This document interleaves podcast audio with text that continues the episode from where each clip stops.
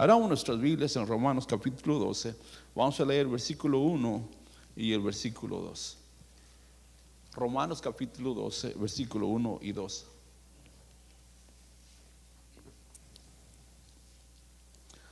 Dice así, así que hermanos, os ruego por las misericordias de Dios que presentéis vuestros cuerpos en sacrificio vivo, santo, agradable a Dios, que es vuestro culto racional.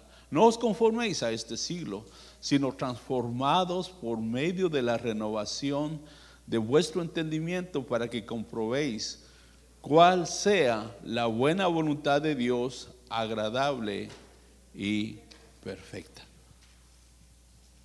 Hermanos, si alguien de ustedes en esta tarde, he conocido mucha gente en mis 35 años que tengo de ser cristiano.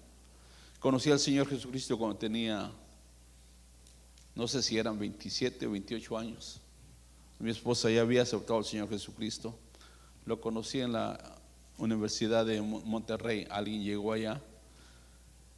En todos estos años he visto tantas cosas, pero tantas cosas que podría escribir libros y libros de todas las experiencias de personas que he conocido, que me han contado, que he visto y que, les que mi esposa y yo hemos aconsejado para que les sirvan al Señor. Personas que a veces están en la iglesia, pero que su vida está completamente destruida, porque no vienen a la iglesia a escuchar la palabra, porque no están haciendo lo que Dios quiere que hagan en sus vidas, porque tampoco quieren obedecer la palabra del Señor y porque tampoco están escuchando al predicador que les ama con todo su corazón y siempre hace diferentes caminos para que entiendan la palabra de ese Señor. He conocido parejas, voy a incluir, voy a incluir una, una pareja esta, esta tarde. Ah, ¿Cuánto me, da, pastor, por la predicación? ¿Media hora? Ah, voy a hablar un poco rápido. Conocimos una, una pareja. Recuerden, siempre he dicho esto, es mi, sea, es mi opinión, es mi concepto. No es esto realmente lo que ocurre, pero voy a decirles, a Ohio Anderson College siempre llega un grupo grande. Cuando yo entré, entraron 5 mil estudiantes. De los 5 mil estudiantes, solamente 200 se graduaron, salieron por diferentes razones. Pero en los años, en los años posteriores o anteriores donde yo estuve, cuando yo estuve, ah, entró una, una pareja, un muchacho, que sus padres ah, son de Nueva York y, él, nació en Nueva York, no más que los padres son de, de, Puerto Rico. Este, andaba con su primo en la calle y alguien lo invitó a la iglesia. Principiaron a ir a la iglesia. El primo y este muchacho principiaron a ir a la iglesia. Era maravilloso lo que ellos estaban escuchando, nuevos cantos, juegos con los maestros y muchas cosas que las otras partes no lo ofrecen. Creció este muchacho y ah, le, dijo al pastor que si podía seguir estudiando después que se recibió de, bachillerato y él dijo que estaba bien. Se fueron a Hiles Anderson College y, estudiaron allí.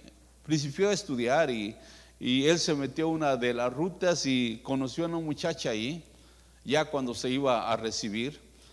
Y se hicieron amigos y luego se hicieron novios y luego se casaron.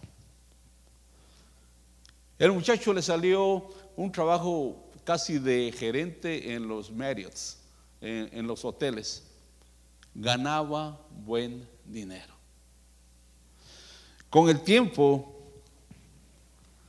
la Biblia la cerró. Con el tiempo ya no hicieron de devocionales. Con el tiempo estuvieron batallando con la asistencia a la iglesia. Con el tiempo hicieron muchas cosas que el colegio no les enseñó. Y él pensó que el mucho, lo que él ganaba suficientemente en el colegio era suficiente para mantener el hogar. No es así, hermanos. El dinero no reemplaza el amor de nuestro Dios. El dinero no da salvación. El dinero no lo lleva al cielo tampoco. Da comodidades, pero no da el amor de mi Señor. Ni mucho menos el amor de padre a hijo, ni de hijo a papá. Él confió y pasaron años, pasaron años, ¿verdad, hija? Pasaron muchos años. La esposa en el principio, con lágrimas en los ojos, le dijo, Ricardo, mi amor, por favor, estudiemos la Biblia. No quiero alejarme de la iglesia.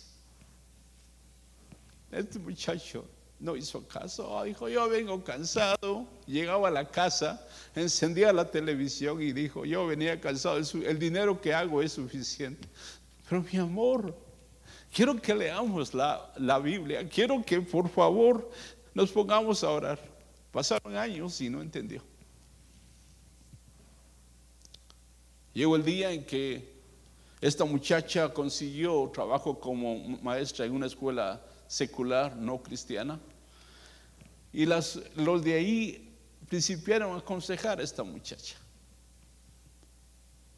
Poco a poco principiaron los problemas. Principió el famoso Facebook consiguiendo a alguien.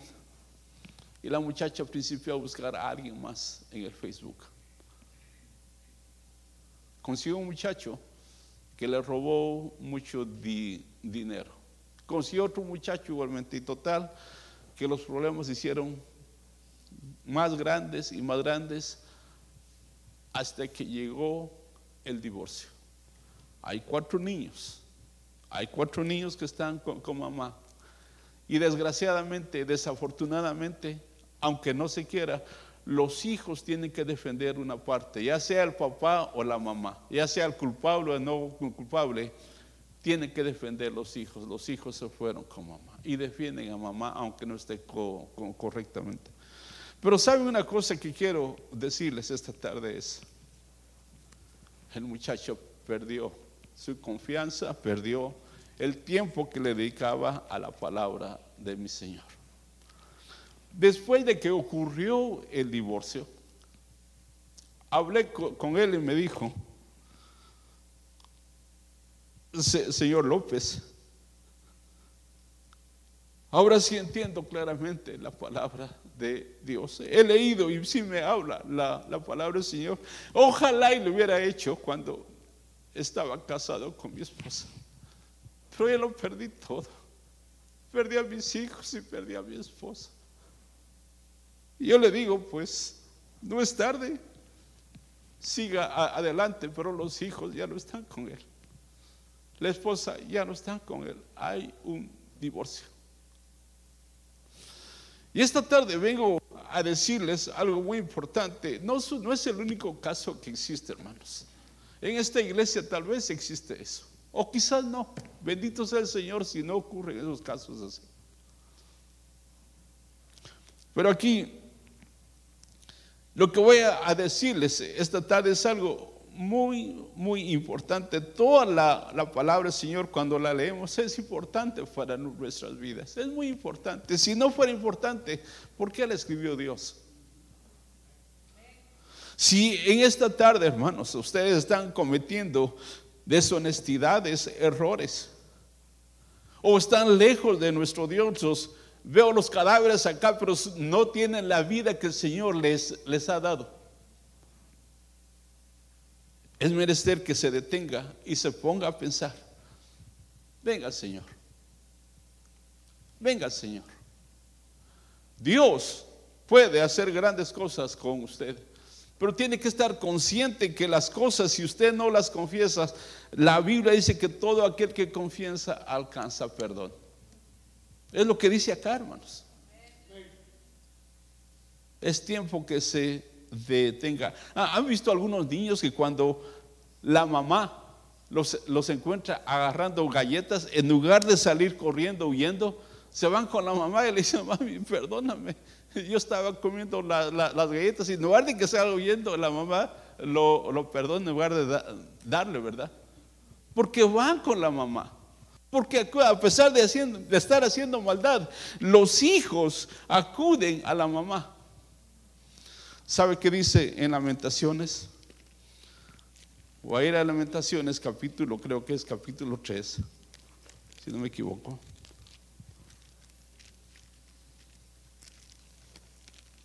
A ver si lo encuentro, Lamentaciones, capítulo número 3, dice lo siguiente.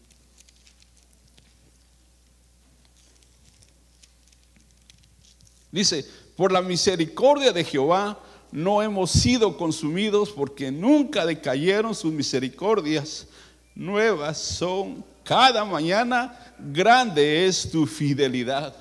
Por la misericordia de Dios hemos escuchado la palabra de Dios. Por la misericordia de Dios hemos sido salvos. Por la misericordia de Dios estamos en una iglesia que ama las, que ama las almas perdidas y está tratando de alcanzar al perdido. Y por la misericordia de Dios es que todavía usted está escuchando la palabra de mi Señor. Hermanos, si está haciendo algo, hermanos, venga al Señor. Venga el Señor. Él no va a salir corriendo de usted. Al contrario, va a extender los brazos para que usted venga a Él y consiga perdón en Él. Es lo que la palabra dice. Por su misericordia no hemos sido consumidos. Cuando leemos la, la historia de David, hermanos, su vida tuvo problemas igualmente. Pecó en contra de Dios en el uh, en segunda Samuel capítulo 11. Vemos que David estaba en el terrado, en la terraza o en la parte alta de su casa cuando vio a Betsabé, la admiró, la deseó con sus ojos, la codició, fue a traerla cometió adulterio y mató al esposo. Problemas serios vinieron en su vida. Pero ¿sabe qué pasó? En el Salmo 51, en el Salmo 51, corre a Dios, hermanos. Corre a Dios y le dice, Señor, yo sé que he cometido adulterio, yo sé que he hecho lo malo. Y aquí dice, ten piedad de mí, oh Dios, conforme a tu misericordia, conforme a la multitud de tus piedades, borra mis rebeliones, lávame más y más de mi maldad y límpiame de mi pecado, porque yo reconozco mis rebeliones y mi pecado está siempre delante de mí, contra ti, contra ti solo he pecado y he hecho lo malo delante de tus ojos para que sea reconocido justo en tu palabra y tenido por puro en tu juicio. He aquí en maldad he sido formado, en pecado me concibió mi madre. He aquí tú amas la verdad en lo íntimo y en lo secreto me has hecho comprender sabiduría. Purifícame con hisopo y seré limpio. Lávame y seré más blanco que la nieve. Hazme oír gozo y alegría y se recrearán los huesos que has abatido esconde tu rostro de mis pecados y borra todas mis maldades. Hermanos, vemos a David que después de, tener las manos llenas de pecado y su corazón sucio, corre a Dios y le dice, perdóname Señor, aquí estoy, por favor, perdóname. He sido, he cometido un error, he cometido un crimen, pero por favor, perdóname. Esa debe ser la actitud de cada persona corriendo hacia Dios para pedir perdón por sus pecados. Yo no soy perfecto, hermanos.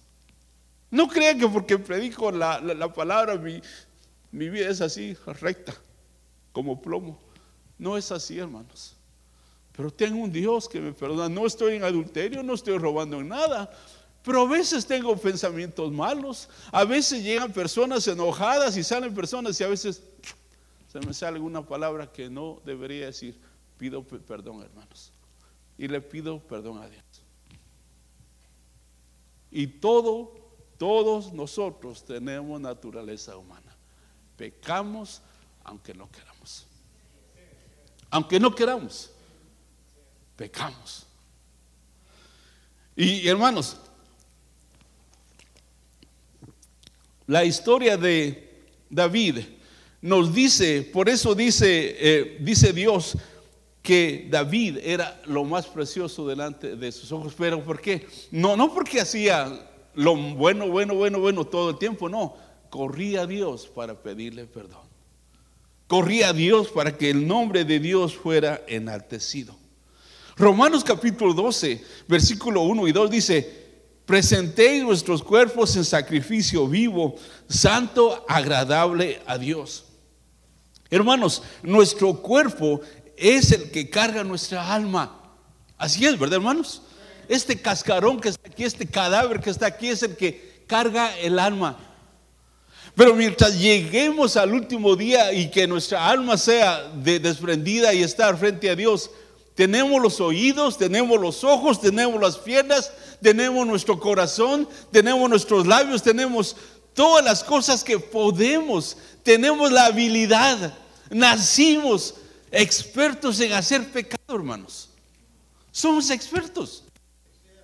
A, mis hijos no les enseñaron mentir, ya lo traían, hermanos.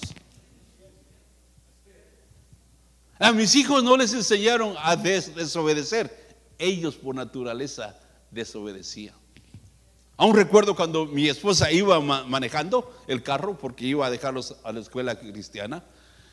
A veces no se agarraban, se decían cosas raras. Entonces, ¿sabe qué hacía mi, esposa? Agarraba la chancla y dice, se callan, y no se caían, ¡pum! le caían la boca a los, a los demás. Así se caía. Perdón si el olor malo le llega a sus...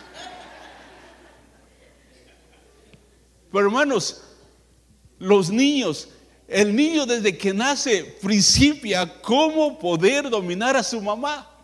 Desde que nace, no tiene conocimiento, no, no es intelectual y todo, pero sabe cómo dominar a su mamá.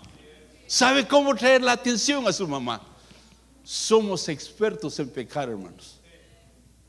Yo creo que tenemos un doctorado en pecado, hermanos. Todos, todos. Y la Biblia dice claramente aquí que, presenté, que presentemos nuestros cuerpos en sacrificio vivo, santo, agradable a Dios.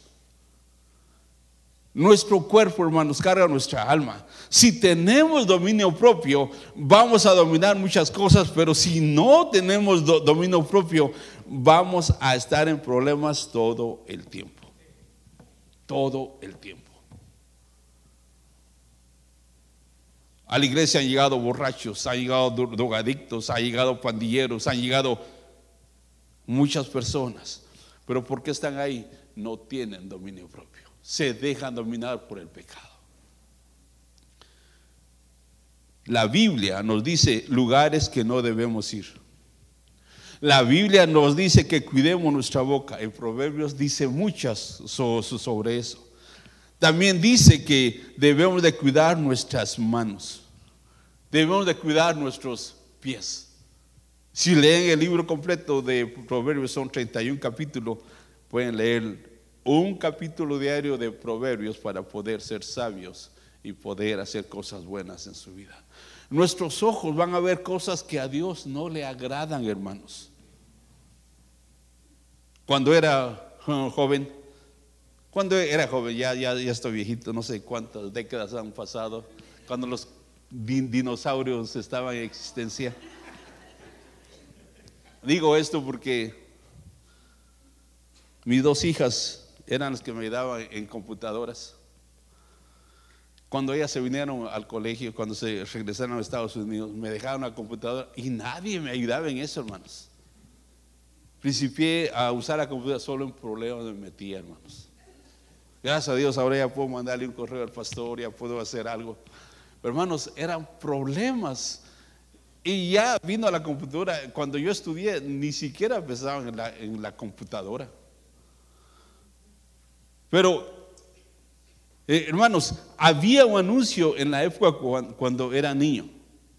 Y decía así, ahorita que estaba ah, repasando el, ¿cómo se llama? Lo que iba a decirles esta tarde, dice, Salía el anuncio, decía, ojos, ojos llamando al cerebro, ojos, ojos llamando al, cerebro y alguien más contestaba ya, decía, cerebro, cerebro, aquí está este, recibiendo el mensaje, cerebro, cerebro, aquí está recibiendo el mensaje. Sí, sí, ok, le vamos a transmitir el, mensaje al corazón. Y cuando llegaba el, el mensaje al corazón decía, corazón, todo está resuelto. Los ojos llamaban al cerebro y el, cerebro llamaba al corazón y luego decía, el problema está resuelto. Hermanos, el pecado entra así a nuestra vida. He visto pastores que pecan, se meten en adulterio, pero la cosa no sucedió. Hoy pecó y mañana ya está en problemas, no. Tuvo tiempo para salir corriendo, pero le dio oportunidad al pecado. Y todos nosotros, Dios nos da oportunidad para arrepentirnos, salir corriendo y no meternos en, problemas.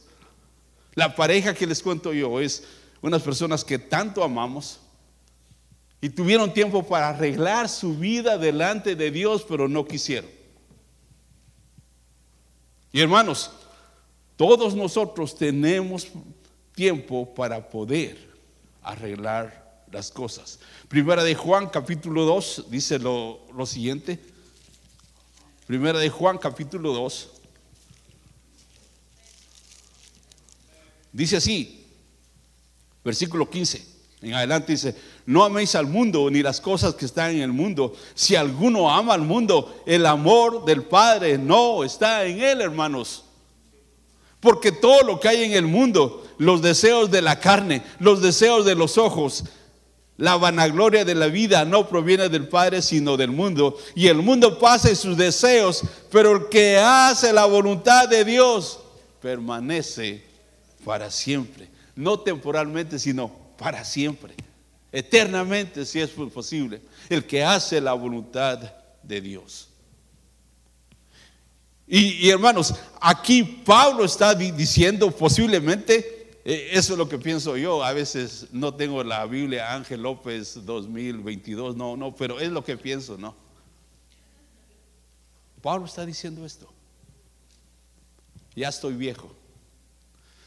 Y he aprendido en el servicio del Señor que si presentamos nuestros cuerpos en sacrificio vivo, santo y agradable a Él, vamos a tener bendiciones y vamos a ser guiados en su voluntad. Vamos a vivir en su voluntad. Posiblemente eso estaba diciendo. Le digo, es mi opinión, perdóneme, no he editado ninguna Biblia ni la voy a editar, pero posiblemente eso dijo.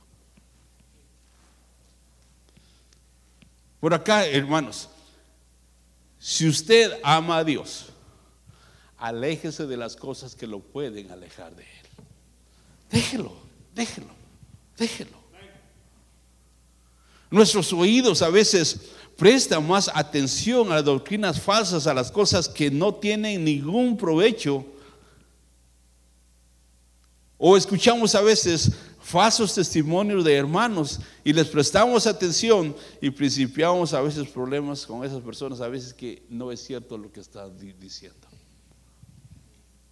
¿Han escuchado eso, hermanos? ¿O aquí no sucede eso, hermanos? Ya están en el cielo entonces, hermanos. No están pecando. Pero en, Romanos 12 nos dice exactamente, hermanos, lo que Pablo le está diciendo a los romanos, no solo a los romanos, a todos nosotros como cristianos, que debemos, debemos. Así que hermanos, dice, os ruego, él está diciendo, por favor que por las misericordias de Dios presentemos nuestros cuerpos en sacrificio vivo, santo, agradable, el sacrificio vivo, santo, agradable a Dios, que es nuestro culto racional. Hermanos, generalmente debido a nuestros oídos escuchamos cosas que no deberíamos de escuchar, hermanos. Pero les prestamos atención. A veces hacemos decisiones basadas en cosas que no deberíamos de de, de decisiones. Las mujeres jóvenes decidiendo no cometer errores con el sexo opuesto los hombres jóvenes decidiendo también hacer cosas malas con el sexo opuesto. En el departamento de Huehuetenango hay una estadística que más de mil niños, mil niños nacen entre niñas de 12 a 16 años. Mil niños, imagínense. ¿Qué van a hacer esos niños sin, sin papá? Son los futuros extorsionistas, pandilleros, asesinos, criminales, y usted puede nombrar todo lo malo que puede existir. Solo imagínense, mil niños que están naciendo sin papá. Tan solo porque la muchacha se deja llevar o porque son menores de, edad. Ahí está incluyendo los padres igualmente. Están incluyendo los abuelos. Hay algunos abuelos que han cometido errores con sus propias nietas. Muchachos que se aprovechan también. Pandilleros que se aprovechan también violando a las niñas. Hay muchas cosas allí. Pero solo imagínense qué va a suceder con todos esos niños cuando crezcan. Es horrible lo, que está pasando allá, hermanos. Pero aún así también le hablo a los que están aquí adentro, muchachas que llamándose cristianas no se sujetan a la palabra de nuestro Dios. Hacen sus cosas como ellos quieren, porque su carne lo quiere y porque se sienten bien y no importa las consecuencias. Salmo 1 nos advierte de algo muy importante. Vayamos a Salmo 1, hermanos. Por favor.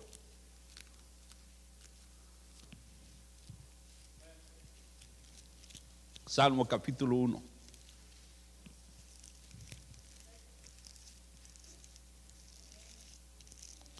Dice así, bienaventurado Bendito el varón que no anduvo en consejo de malos, ni estuvo en camino de pecadores, ni en silla de escarnecedores se ha sentado. Bendito, bienaventurado es el hombre que no da su oído en recibir consejos que no son de bienestar en su vida.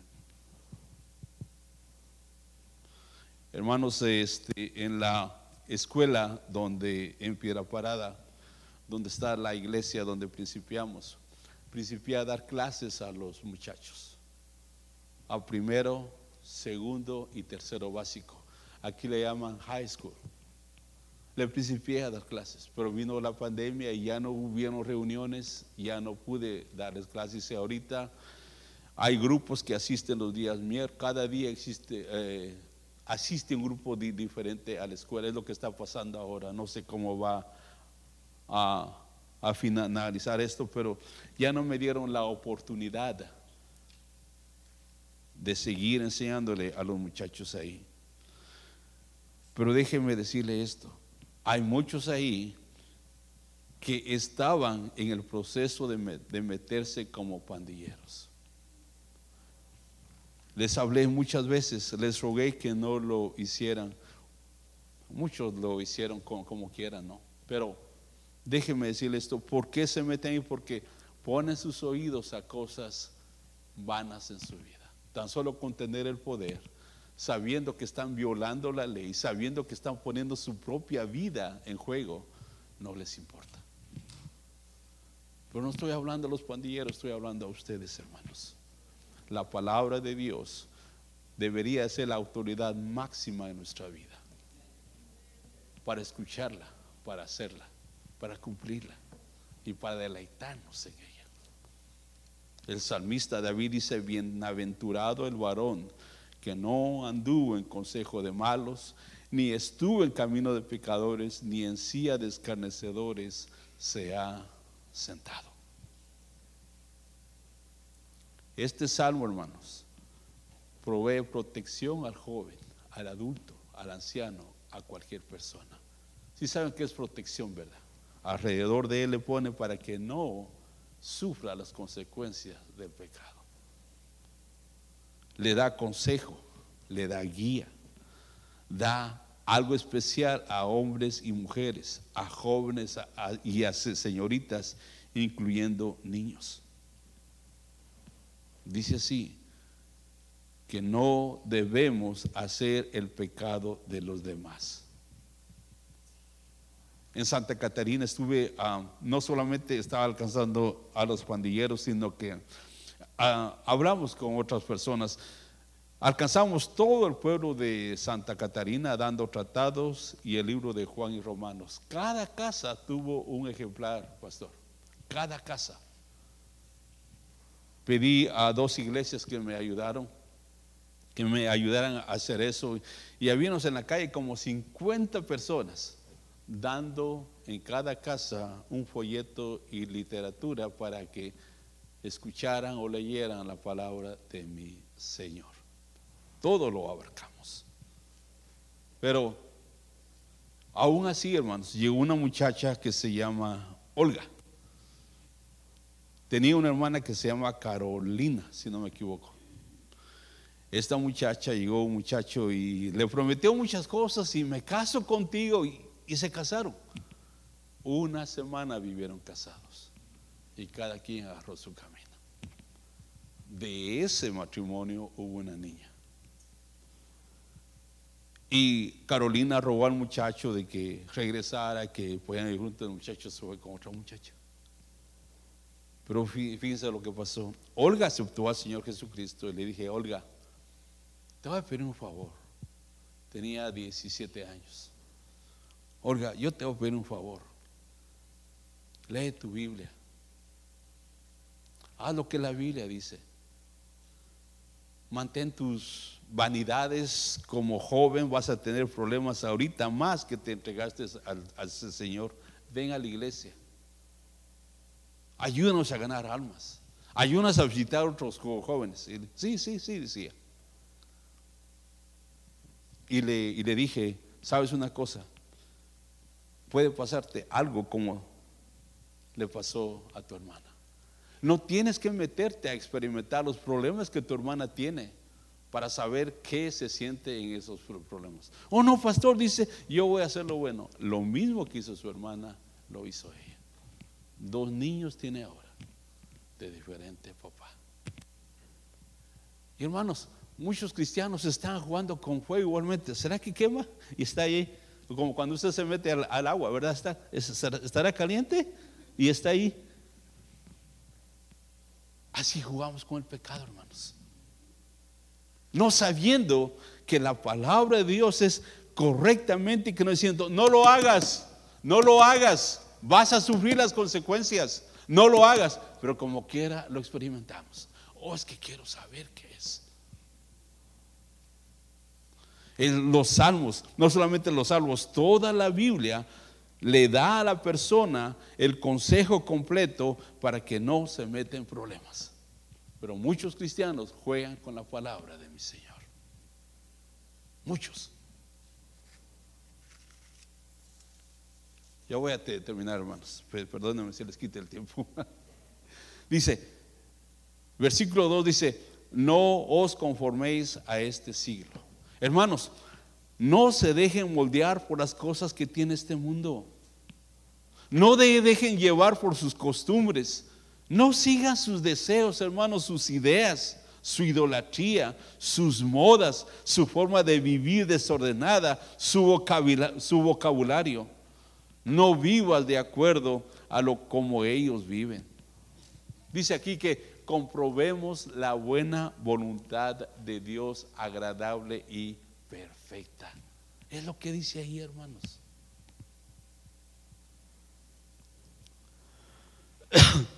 Qué maravilloso. Qué maravilloso sería, hermanos. Que todos, la salvación es tan grande, hermanos. No hay palabras para poder este, ah, descifrar o poder decir lo que la salvación de Dios tiene, pero así mismo también trae cosas que debemos de cumplir y hacer si queremos ser buenos hijos de Dios para recibir las bendiciones y la protección. Aún así, hermanos, vamos a tener problemas con nuestra vida, pero el Señor va a estar a nuestro lado todo el tiempo, hermanos. Todo el tiempo. Voy a decirles algo. No me alegro por lo que pasó, pero voy a decirles esto. En el 2014, la señora que les dije en la mañana llegó a la iglesia y acusó a mi asistente de que eh, había violado a una de, sus hijas. No fue cierto, el hermano estuvo como año y medio en la cárcel y salió libre. Ah, mi yerno ah, pagó la, multa aquí porque no se comprobaron mayores cosas. La, la, señora en sí quería 50 mil dólares para comprar su casa, un terreno y una casa en Guatemala y poder estar bien. Esas fueron las consecuencias que ella la llevó a acusar a mi asistente. No se comprobó la culpabilidad de mi asistente y, salió.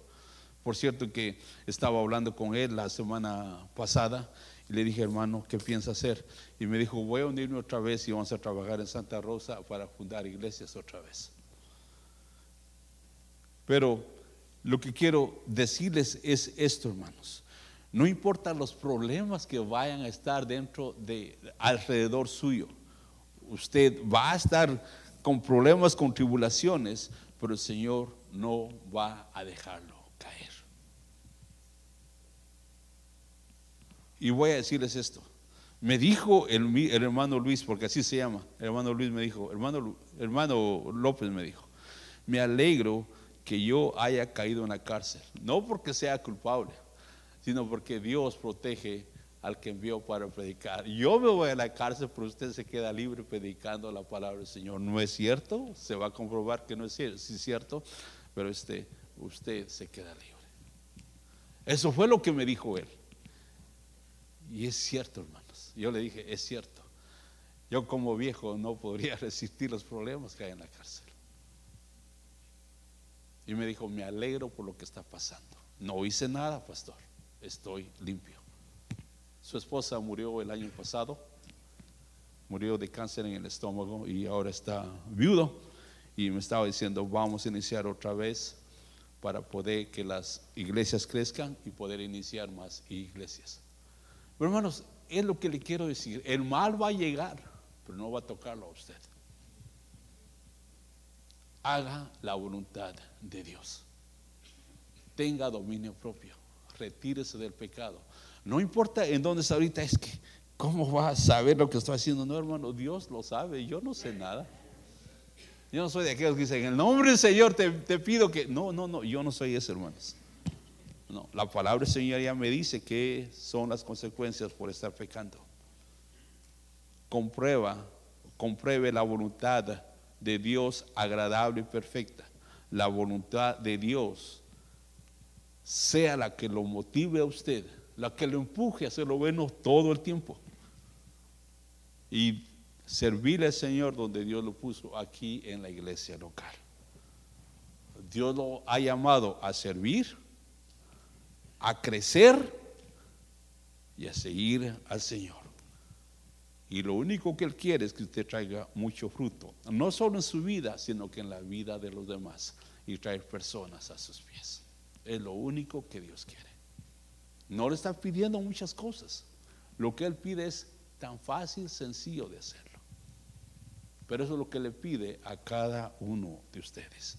Crecer, servir y traer mucho fruto a los pies de mi Señor y a su propia vida. Es lo único que quiere. No quiere más. No está pidiéndose sacrificios. Es lo que Él quiere. Y es lo único que tengo esta tarde para ustedes. Padre Celestial, gracias.